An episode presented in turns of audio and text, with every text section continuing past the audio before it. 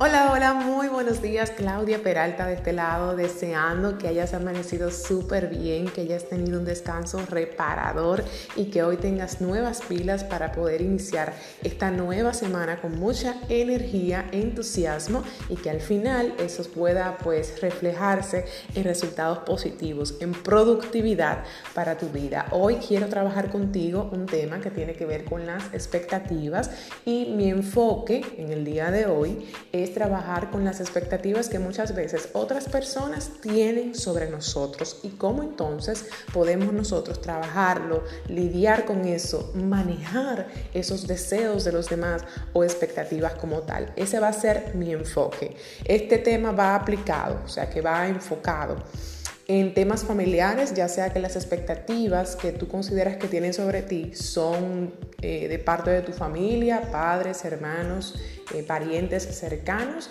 También aplica si tú consideras que quien tiene mucha expectativa sobre ti es algún amigo, como también si es alguna pareja o jefe o algún cliente. Puede ser que tu tema es con el servicio que tú brindas como profesional y pues que lo que te está eh, afectando quizás es lo que pueda estar esperando ese cliente sobre ti. Así que vamos a iniciar sin más para no alargar mucho este tema. Está bien denso, así que yo espero que, que puedas anotar si deseas para que no pierdas eh, ninguna de estas informaciones importantes. Si tienes que repetirlo, bueno, no importa, lo repites, pero vamos arriba. Miren, es normal. Es normal que ciertas personas tengan expectativas sobre ti, sobre nosotros.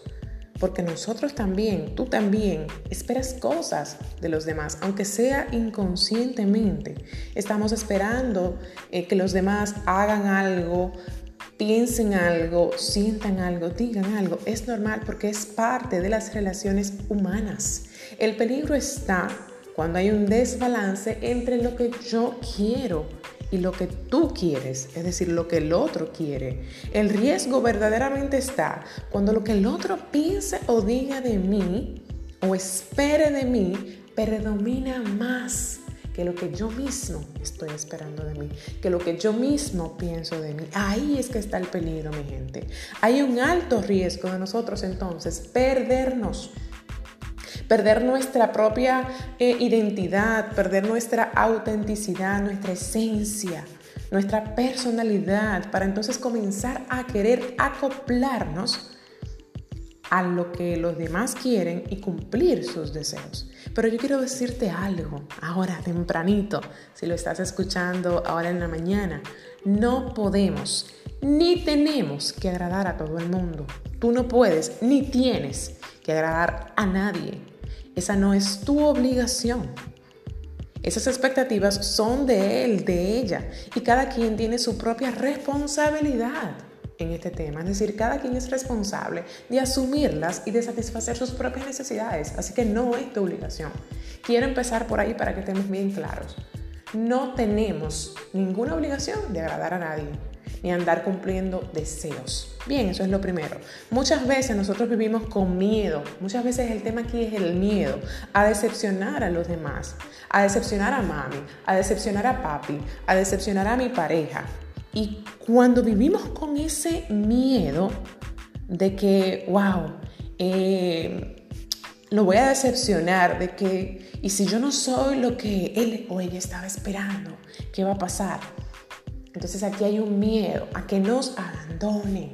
Entonces el miedo está aquí a que no nos aprueben. El miedo aquí es que nos rechacen, que se vayan, ya sea tu pareja que te deje, ya sea que tu cliente se vaya y lo pierdas. Ahí es que está el key del asunto. El miedo muchas veces, ¿ok? Porque queremos inconscientemente que esa persona se sienta orgulloso de mí y que me necesite. Y ahí viene el meollo, ahí viene el asunto porque es frustrante vivir siempre con ese miedo y es frustrante vivir siempre queriendo satisfacer a ti, Tirimundati. Así que sin más, yo voy a arrancar de una vez a decirte cómo tratar, cómo manejar este tema de las expectativas que puedan estar teniendo, óyeme bien, que puedan, porque quizá no hay ninguna expectativa, que puedan estar teniendo los demás sobre ti. Primero, Primero, yo quiero que tú te hagas la siguiente pregunta. ¿Son reales estas expectativas que yo digo que tiene fulano sobre mí? ¿Son reales estas expectativas que yo digo que tienen los demás sobre mí? ¿Esa persona realmente me lo dijo? ¿Me dijo que espera tal o cual cosa de mí? ¿O fui yo que me hice esa creencia limitante? ¿Fui yo que me creé ese cuento en mi cabeza? Esta es la primera, vamos a decir, el primer paso, lo primero que tú tienes que hacer. Cuestionar, interrogarte si esas expectativas no son falsas no, nunca, existen, nunca existieron. Eres tú mismo que te la estás creando. Entonces se llama creencia limitante. Porque tú te estás limitando creyendo tú, porque nadie te lo ha dicho, que fulanito está esperando tal o cual cosa de ti. Entonces eso es lo primero. Eh, no podemos tratar algo que es eh, pues irreal. A veces puede ser que nosotros estemos suponiendo cosas, asumiendo cosas que no han sucedido ni siquiera. Nos ponemos así como ansiosos o puede ser que nos estemos tomando las cosas muy personal, muy a pecho. Y quizás esto no es verdadero. Bien, esa es la primera pregunta, cuestionarte si eso es real, esa expectativa. Segundo, ve a la fuente directa. Ve a la fuente directa. ¿Cómo así, Claudia? Tengo una conversación sincera y responsable.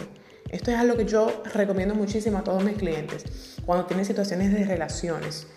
Ten una conversación sincera y responsable con la raíz de todo. ¿Quién es la raíz de todo? Esa fuente, esa persona que tú consideras que está esperando cosas de ti. Esa, esa vendría siendo la fuente.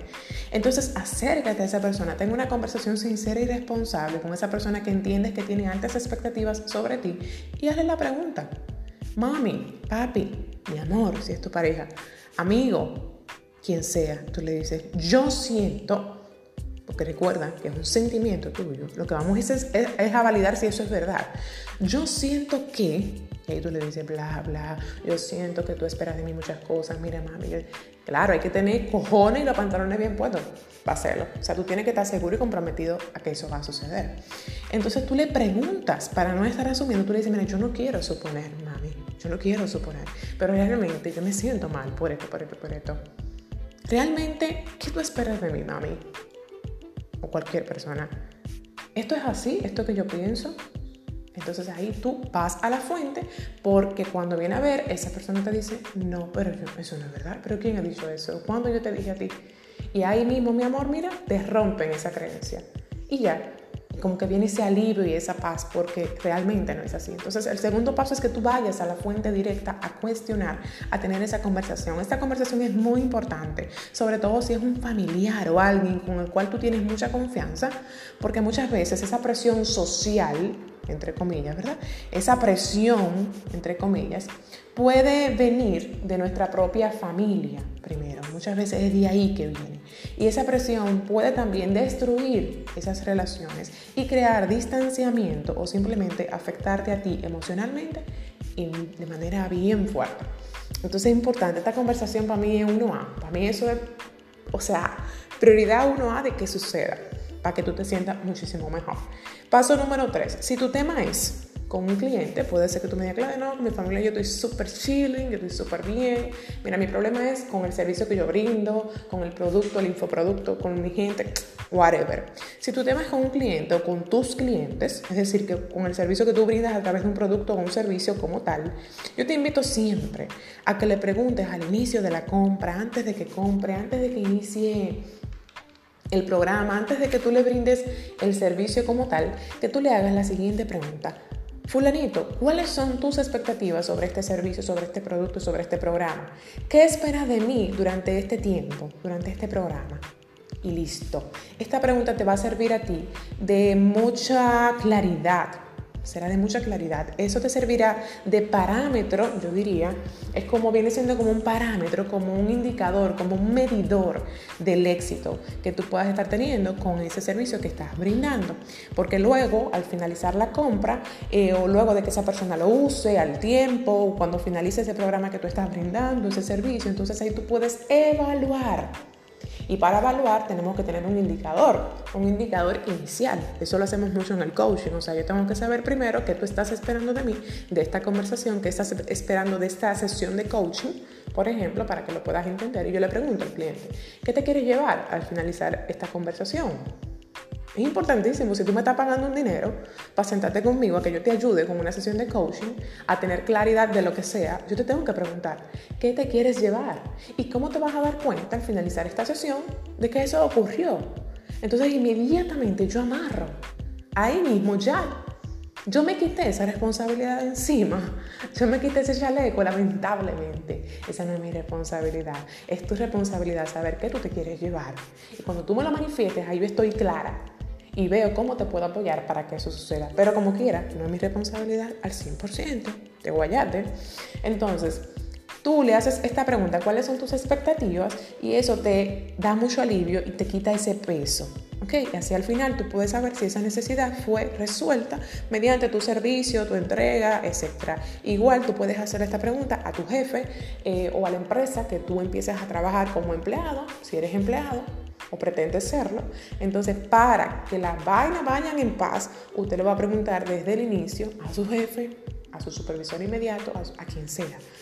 Fulanito, líder, ¿qué usted espera de mí en este empleo? ¿Qué se espera de mí en esta empresa? Para que usted esté claro y después usted pueda medir si usted está cumpliendo con esas expectativas. Bien, ese es el tercer paso. El cuarto paso es entender, y este para mí es uno de los más importantes, es entender que lo que una persona diga o piense de ti es una convicción de él o de ella. Es su responsabilidad creer lo que cree. Ya lo hablamos ayer en mi último post de Instagram. Es su responsabilidad y no tuya creer lo que cree. Tiene que ver más con sus creencias y con sus convicciones que con la realidad misma. Tiene que ver con él, con ella, no contigo. Es su conversación. Lo siento, es su conversación. Te voy a poner un ejemplo.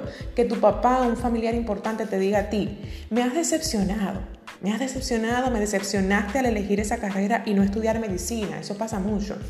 Fulanito, tú me decepcionaste al momento de que elegiste tal o cual carrera y no te fuiste por esta. Pero es una conversación de él o de ella. Quizás él o ella quiso ser médico y no pudo lograrlo. Y estás poniendo sobre ti esas expectativas que tú no le dijiste que pusiera. Atención aquí, tú nunca le dijiste eso. Mami, espera tal o cual cosa de mí, o sí. Entonces ya, ya con eso tú ganaste el caso. Yo no te lo dije, papi, yo lo siento. Siento que tú esperes tanto de mí, pero yo no te dije a ti que yo quería estudiar esa carrera. Punto. Así de sencillo.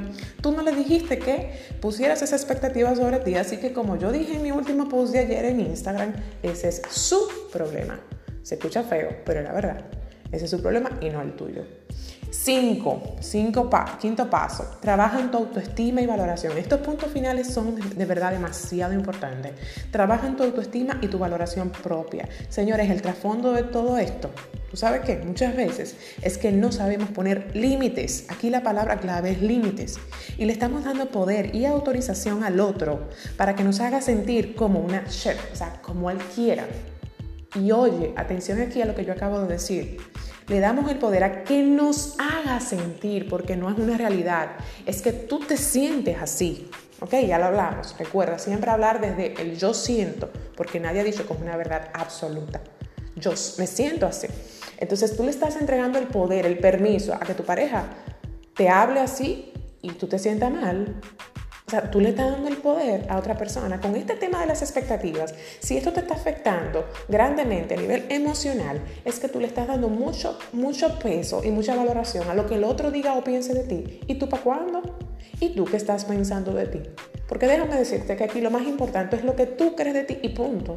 Es importante, sí, que el otro, que satisfacer necesidades, deseos, etc. Eso es importantísimo porque es una necesidad como ser humano. Pero es más importante aún que tú te preguntes qué yo pienso de mí, cuál es mi propia valoración. ¿Ok? ¿Y cuáles son mis expectativas propias, mías? Porque a eso es que tú le tienes que entregar más peso. Y si ese sentimiento, esas expectativas que tienen los demás sobre ti te afectan tanto, hay que analizar cómo está tu autoestima. Desde mi juicio, desde mi juicio, es decir, lo que yo pienso, una persona con autoestima sana le da más peso a lo que él o ella piensa que lo que los demás puedan decir o pensar y dice lo siguiente a la persona. Gracias fulano por esperar tantas cosas bonitas de mí. De verdad, mira, wow, lo valoro. Te agradezco que tú tengas ese gesto esperando esas cosas de mí. Pero yo no te he dicho que pienses eso. Y ya, simplemente esa persona con autoestima sana tiene paz y sabe poner en su lugar a quien tiene que poner en su lugar. Porque es que, ok, gracias, lo agradezco, pero es que es más importante lo que yo pienso, así que lo siento, lo siento si no pude cumplir, si no estoy cumpliendo.